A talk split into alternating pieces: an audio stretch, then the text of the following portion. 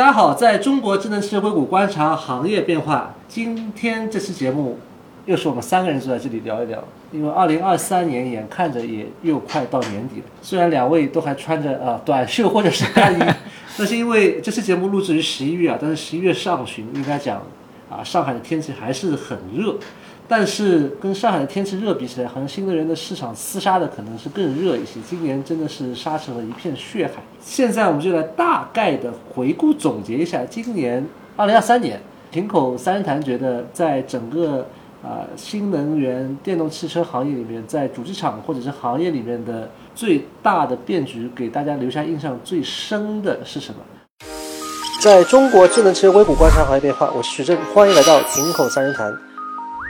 这是一档谈话节目，每周和老朋友清华大学汽车博士张康康、资深汽车行业从业者朱一龙聊聊最新鲜劲爆的智能汽车行业动态。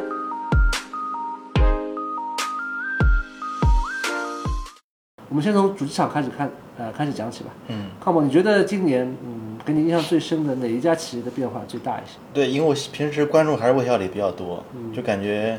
小鹏变化比较大吧，就是从从 ICU 里被救了出来，而且一下子生龙活虎的。从 G 六发布会啊，对。六月底 G 六发布会，嗯。对，从发布会之前吧，从之前开始试驾 G 六开始，嗯。差不多六月份就觉得这个车感觉很无敌，嗯。而而且后来发布的时候就感觉超乎预价格超乎预期，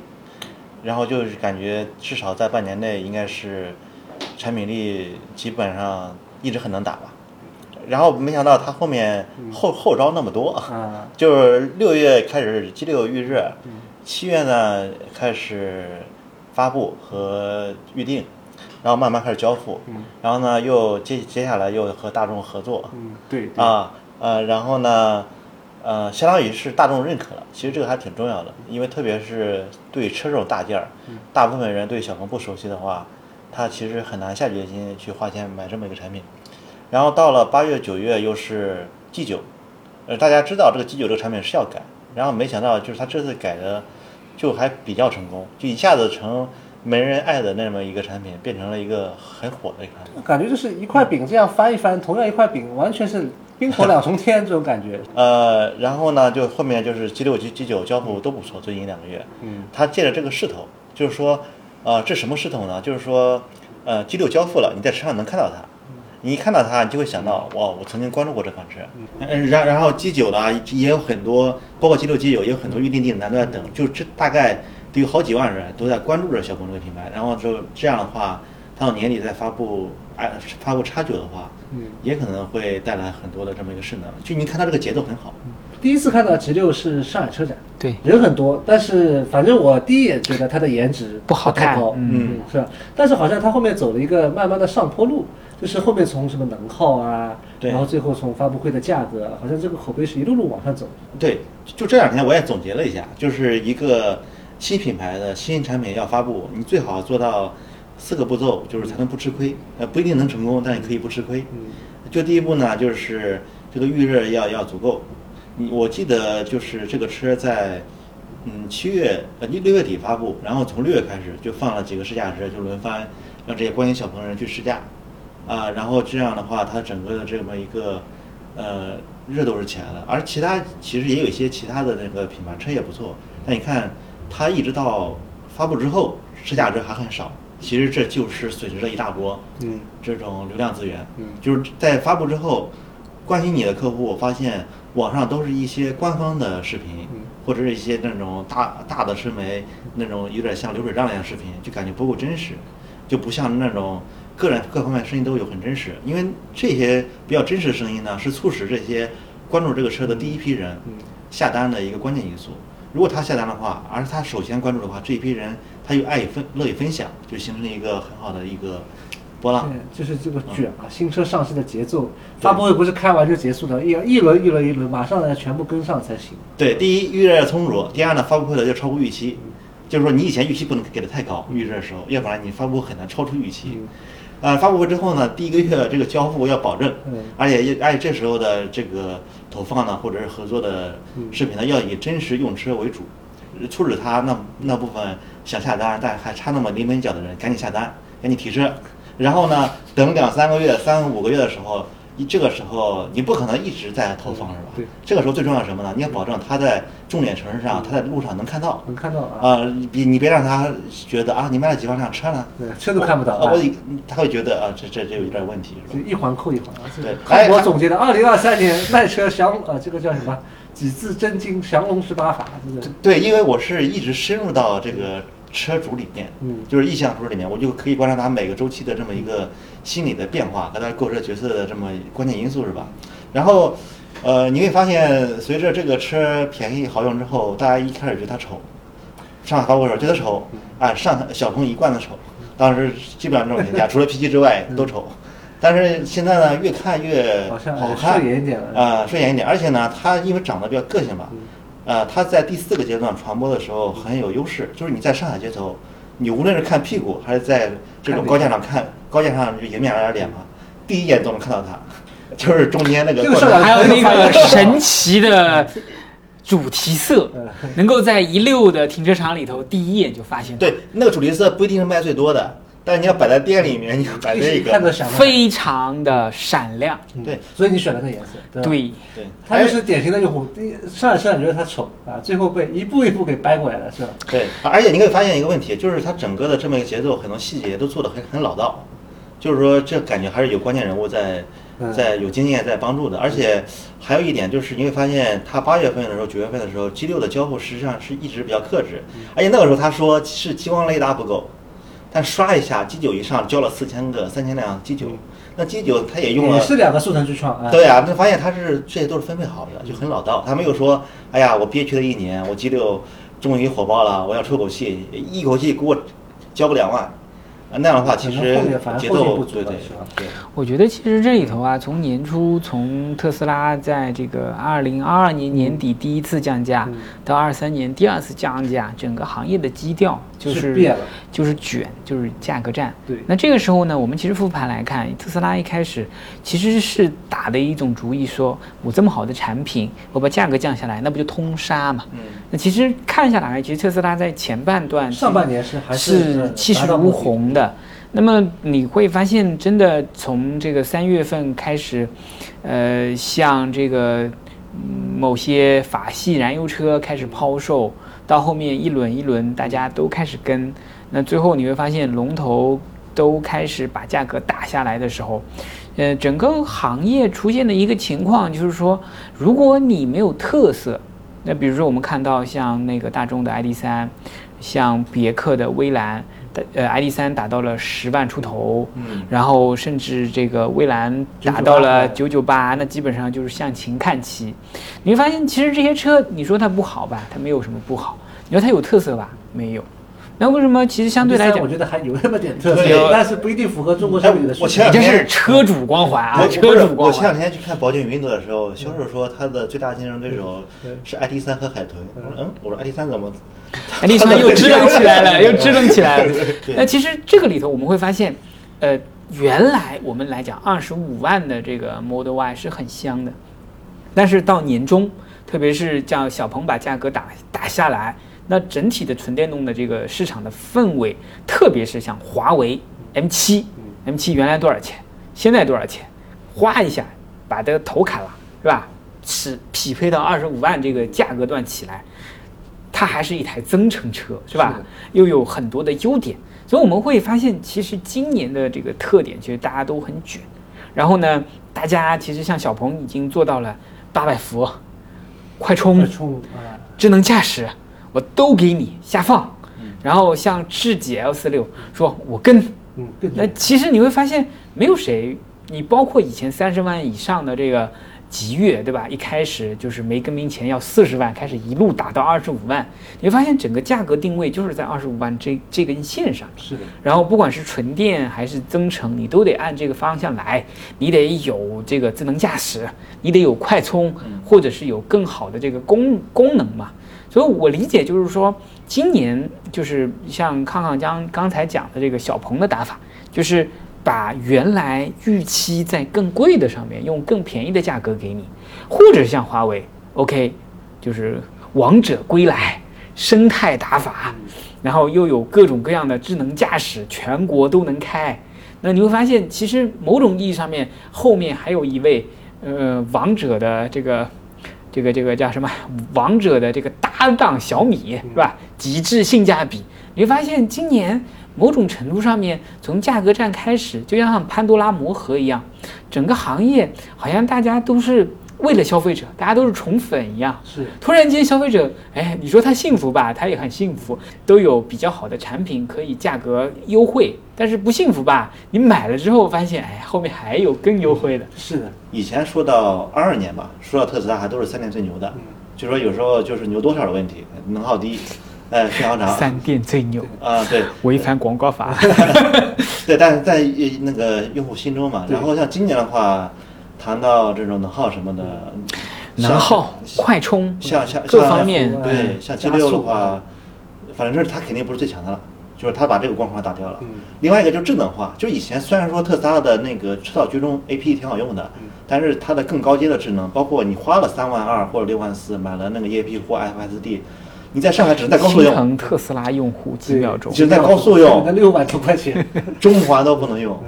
然后呢？呃，但是它还是有光环在，是吧？马斯克人是在那里，嗯，那么一开 FSD 入华，一一开 AID 都听不懂啊，这就是牛逼，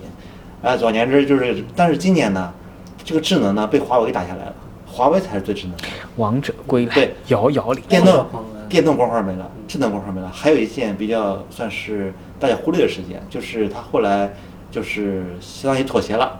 我不强制你单踏板了。发布一个公告，知道吧？刚好意思，但他把这件事情，你觉得是他的一种呃人设的转折？对，关键是什么吧？倔强的特斯拉向现实妥协了，就他的一众 KOC。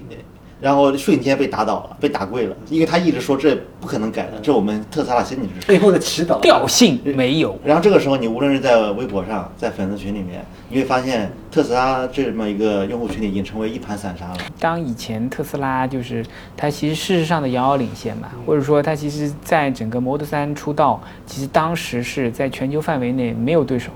然后甚至连影子都看不到。然后，当你入华把价格打下来，那其实从性价比，普通人买得到的一款车里头，有加速、有续航、有各方面的特性，还有快充网络，其实都有。然后到二零二二三年，不各方面充电、加速、智能驾驶，更别说特斯拉不太友友友善的这个导航啊，这个座舱，你会发现特斯拉要啥没啥。你说你如果作为一个前卫分子，人家问你要推荐什么车，你要想想，哎，你要真诚还是纯电动？真诚你可以考虑华为加理想，纯电你可以太多了，对，太多了，一堆车，对吧？那你想推荐特斯拉，你就觉得，哎，是不是我太老派了？就以前特斯拉是新锐的代名词，而二零二三年你推荐特斯拉，反而说你是不是有点保守？来，我们聊聊主机厂啊，应该讲这三家主机厂，小鹏啊、华为、特斯拉的，在二零二三年的变化都让人印象深刻。再聊聊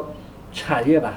比如说智驾，比如说三电，比如说上游的产业，你们觉得这个今年印象最深的是什么？对，还有一种让我印象比较深刻的就是华为全新 M7，这两天我试完之后，我发现确实很有竞争力。就是一开始我会觉得它是从汽车产业来看是一个。比较中低端的一个底子改的，那你可能这种上面的这种装修部分可能会不错，但是整体上可能还会差点意思。但这两天试完之后，我感觉，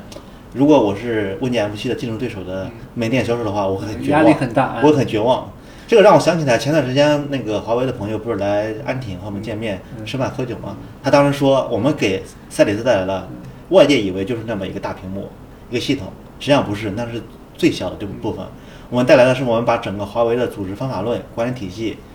把这个赛里斯给改造了一遍。当时我听完之后，呃，因为我之前也看过之前的什么华为管理法之类的，当年呃呃引进 IBM 的什么的，呃，我知道很厉害，但它具体带来什么变化呢？我当时听着还云里雾里的，不知道。就这两天，产品的背后还是组织。这个我还是谈一下我的理解啊。其实你理，我们对一家公司其实可以大致分为，它是一家 to B 的公司还是一家 to C 的公司。那华为其实是有 to B 的业务，就整个整个电信的这个体系里头，它核心的逻辑是，它能够满足客户，帮助 to B 的客户去赚 to C 的钱。也就是说，其实它更多的时候，其实就像类似的这个，它把它把整个通信的能力扩大，然后让你多卖套餐，然后去获利一样。到手机领域，它就在手机领域做出了这个用户的核心价值。所以它这家公司呢，其实是又有 to B 的这种组织力、战斗力，然后呢，围绕 to C 呢，它对消费者的理解很深。所以某种程度上，其实不管是系统工程，围绕着整个这个车型的改造、设计、整合那款，整体的这个智选车的核心逻辑是要深入到整个车型的开发、工程、整合工工作中去，渗透进去，渗透进去。所以说，它对于问界的这么一个产品，它既是改造了这家企业，改造了 to B 的伙伴，同时呢，也 to C 做出了一个好产品。对，相当于把它估计几十年的积累给凝结在这么一个车上。对，也就是说，其实核心的逻辑就像刚刚你讲的，就是他认为消费者需要的，那消费者需要的，他这个是怎么来的呢？他更多的一个是自己去试，第二个就是通过对标，通过理解一台车应该有什么。所以它某种程度上，你会发现它的产品的 portfolio 来讲，它其实是一二三一步一步在整个组织方法论，然后说它哪些地方能做出差异化，哪些地方不能做出差异化，它其实是做了一个系统的细分的。所以然后它的团队也是，他们内部不叫松土嘛，第一轮冲，就像打那个山头一样，第一轮先头部队冲不上去，那第二步先。继续来，第三步继续来，这种军团式的做段的方法，围绕着这个 to B 的整个系统的改造跟 to C 的这个改造，其实是非常有效率的。所以某种程度上，它就是饱和式的攻击，在营销领域，它其实更多的是让所有人都知道华为是遥遥领先的。当然，在整个 to B 领域产品开发里头，就是饱和式的设计开发，去找到一个局部最优解或者全局最优解。那车企为什么不不能这么做呢？因为我们有流程啊，我们更多的是按照一个，就相当于说多生孩子好打架，不同车型矩阵的下面，通过对标的方式去做。哦，明白，就就是这这其实是我们过去几十年的汽车产品开发方法，固化的思找到一个成功产品，比它大一点，比它便宜一点，比它好一点。是。哎，然后呢，这个时候你会发现，呃，这是让我想到一个比喻，有人说追一个美女的那个优秀男生太多，我这方面比不过他，那方面比不过他，那我怎么能追到他呢？那一个高人告诉他。你要做的不是去对标你的竞争对手，你要做的只是打开这个女生的心就可以了。就是你应该研究用户，而不研究你的对标。这个这个就核心的问题就是，以前所有的汽车，就以前在新势力特特斯拉进来之前，所有的车企都是卖给 4S 店经销商。它其实并不卖给直接客户，直接客户只是通过 clinic 通过调研的方式找了个别抽样的模式，把一些需求模式收集回来。而且在这个流程执行过程中，还有时候会贯贯彻一些领导的意志。那这个其实某种意义上面来讲，其实我理解我们这一波，不管是用互联网的思维，还是小米、华为接下来用消费者的这个这个体验这种方式在线迭代的方式，其实都是把终端的客户需求对于整个智能电动汽车的期待给拉出来。就是不管是日韩、欧美，还是整体的这个开发模式，其实有点像师徒制。也就是说，这么多年，这些工程师、这些前辈积累的经验，写成文档，告诉你这个要这样设计设计啊，然后你就回溯这些设计要求哪来的？对，哎，是我们以前积累的多少年工程经验，为了让他感受很好。为什么要这样？对，然后在这个过程中呢，就会我们会写很多的静态感知、动态感知，很多的测试方法。那你就是需不需要呢？是不是说一定要接受这些 golden line 这样去？做呢？OK，可能在欧美或者日韩这些比较保守的国家，其实他们有一种继承性，或者第一第一人生第一台车的年龄买的时间，它都比较晚，他可能一开始开二手车去做的。但中国不是，中国 totally 跟全球的文化是不一样的。我们年轻人不会买二手车，我们要买就买新车。所以某种意义上面来讲，你不管是全球范围来看，哪怕是富裕的国家，其实整个。呃，汽车消费者更多的是从老的这个旧的车，再到新的车这样一个一个平滑过渡的阶段。那这个时候，他可能在这个十八岁到二十二十几岁、三十岁之前，他就是开二手车，开一些老的一些车型，所以他有个教育过程。但这是一个假设，就是说这种你刚才其实说这种老师傅带来徒弟会有很多的规则，这虽然不能说是领导意志，但也算是一种既有的这种规则，是吧？啊，这也是贯穿到这个新产品设计中的。但你的，另外一层意思是说，他们的消费者也受到类似的这么一个训练。这是这是一个相互加强，但但但是我就是但是我觉得就某种程度上，为什么就是这么多老师傅的经验？因为其实欧美的年轻人、日韩年轻人跟我们一样，没有人说，哎，师傅为什么这样是对的？呃，其实大家都会有有权威，但是他会告诉你一堆，你看这些用户是这样子的。那这个其实能够加强，让这些人更加驯服于循规蹈矩。嗯，但是反正总而言之，就是消费者有没有受教育这点先不谈。反正反反正我从全新问界 M7 这款身上，就是我看到它背后的东西非常可怕一点是，它是没有掺杂任何领导的意志，也没有掺杂他们一个既有的造车规则，它完完全全就实事求是。我虽然是个年轻的、时尚的，生活在呃大都市深圳的一个工程师，但是我但是如果说是一个生活在三五线、两三线县城的一位中年人，他缺的就是这么一个车，那我就给他造这个车，我根本不去考虑时尚不时尚所。以说，我们可以理解，其实中国在整个消费电子在很多领域的这个颠覆，其实都是围绕着实事求是跟以用户体验为基本的衡量。就说现在很多车，包括新世界的车，你在它这种车上多多少少能看到它的一个叫做，或者是说他们的领导的审美偏好，或者说他们整个的这么一个集体的一个偏好。但是你在问界新 M 7上，我看不到任何的这种感情，我只能看到一个流程，他只尊重这个用户的需求，然后他需要什么我就卖给他什么。等我有一天我华为的技术强大了，因为我还是一个汽车的一个新进入者嘛，那我将来我深入到底盘芯片，那个时候我再告诉大家你们需要什么需要什么对我来定义这个东西。对，我们很期待9啊。这个事儿遥遥领先，如果其实完全围绕着这个东西，它其实也需要人拍板。所以这个时候，老于在里头起到了作用，其实也是要做 decision，make decision，到底是 A、B、C 选一个。所以某种程度上，其实华为在整个追赶阶段的时候，他们步调是非常统一的。他们其实给方案，然后呢，由这个大家决策的机制会比较快。那其实我们理解啊，就是说，其实，呃，华为的很多车，包括它的鲲鹏设计语言，就是从设计师角度来讲，它其实更多的时候其实是打破边界的，而且也不是一种人为偏好，你喜欢这个，我喜欢这个，更多的是以一种设计语言的方式评审去做。所以我是觉得相对来讲，在围绕用户体验或者这个调研的模式下面，其实更能够得出一个非人性的结果，那就是非领导决定制的结果。车企能不能做到这一点？如果车企做不到这一点，以后这个仗怎么打？但是产品的背后还是组织，组织形态如果不改变的话，这个挺可能挺对，因为其实说句实话，某种程度上并不是领导决定论，核心的意思就是说，在左右僵持不下的时候，总要有一个领导来背这个锅，我来决定 A 三个杯子里头选一个。那这里头，我是觉得就是说，如果你的决策机制始终是靠人性或者人性去选这个东西的话，它就是有点选错跟选对的过程是。的，那但是有可能在华为里面，它提供的这么一个决策选项会更丰富一点。那有有可能其他企业会告诉他 A 和 B，领导你喜欢哪一个？但是在华为可能是说 A 和 B，如果选择 A 的话，我们就打这个市场；如果选 B，我打那个市场。你要打哪一个？是吧？因为都能打赢。呃其实我们讨论没有一个直观的答案，下次我们请一个华为的呃嘉宾坐到这里来啊。反正总而言之，就是说，我看到 M 7之后，就是我先评价这款车，就是说我看完之后，包括它的那个华为的音响，我一听感觉还刚一进去感觉还挺唬人的。然后不贴牌，就叫华为上。对，然后听着听着听着就感觉，但是这里我不是引战啊，我就是谈谈我个人感受。我就感觉它这个车卖到二十五万，加到这个支架是三十多万，然后另外一个小鹏的 G9 它可能是稍微贵个两三万，就是同样配置。那我觉得它的底盘还有音响，嗯，是和小鹏还是有很大差距的。但是呢，要考虑到我们中国，这也是实事求是另外一点。如果你是一个中国消费者，因为经济是在发展，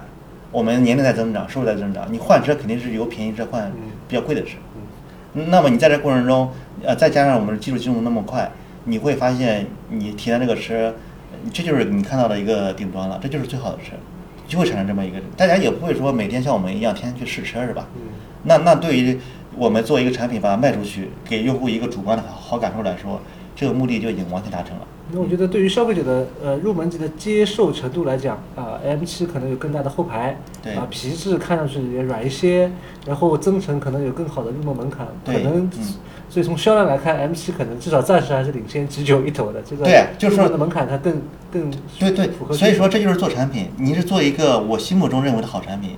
还但还是做一个我做产品是为了把它卖出去，来经营好的公司，带给用户好的感受。如果你认为第二点的话，那那我觉得 M7 是非常成功的。我觉得其实就是在整个二十五万到三十万这这个以上的东西，大家买这个东西更多的不光是整个产品本身，还是一些情感的因素在里面。是的。然后这波其实华为的这个某种程度上也寄托了很多大家的这个对呃情绪也好，憋着一股感情也好，它其实有一些共鸣在里头。所以这种其实华为在手机芯片《王者归来》整个被压抑了很多，其实也是代表我们本身的一些情绪。是嗯，然后就是问界这个时间点呢，确实就是真的是，呃，其实是时势造英雄。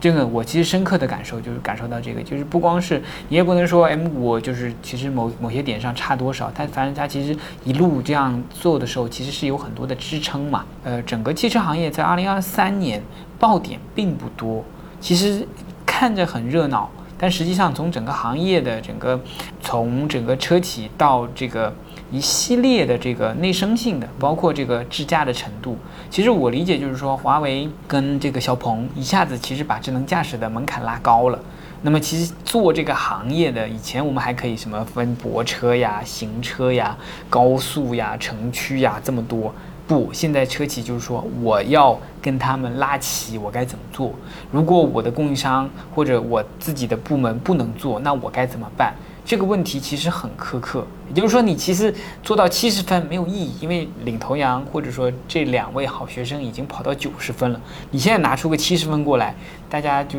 也不说，也不说你怎么样了，反正就没有兴趣买嘛。所以，我们其实发现，今年对于整个智能驾驶这个行业，其实对公司的容忍度跟产品的容忍度，其实一下子提高了非常多对，以前你在高速上开的挺好，在中环上开的很好，OK，人家还要夸奖你一下。现在就是说，哎，你就会这个你下去试我们的试。话，高速领航辅助就叫送分题。送分题对 啊，这送分题大家做的不错，但是三年以前，这是尖端技术。这是尖端体技术。而而且我还观察一点，就是说，其实就是华为有我们这个感情在嘛，就是他一般做什么事情我们都要支持。我发现他今年就把这个支架事情，他就从一个叫做那些类似于开摩托车的叫做那些非主流人员做的喜欢的一个功能，变成了一个储油人员认为我迟早要用上这么一个功能。它对于这个，它不仅对于买车角色非常的关键，它对于大家用起来接受的这个速度也快。就以前大家用支架的时候，下一次不用了，哎别说下吓死了啊，吓死吓死他，不用了，不用了。啊，然后呢，但是现在他他现在因为觉得，哎，华为都做了，那我就要适应一下。我也发现有很多人，他本来买了那个带程序支架的车之后，我本来以为你要先花个半年适应一下高速支架，再来两三个月再适应城区支架，结果他花一星期玩得很溜。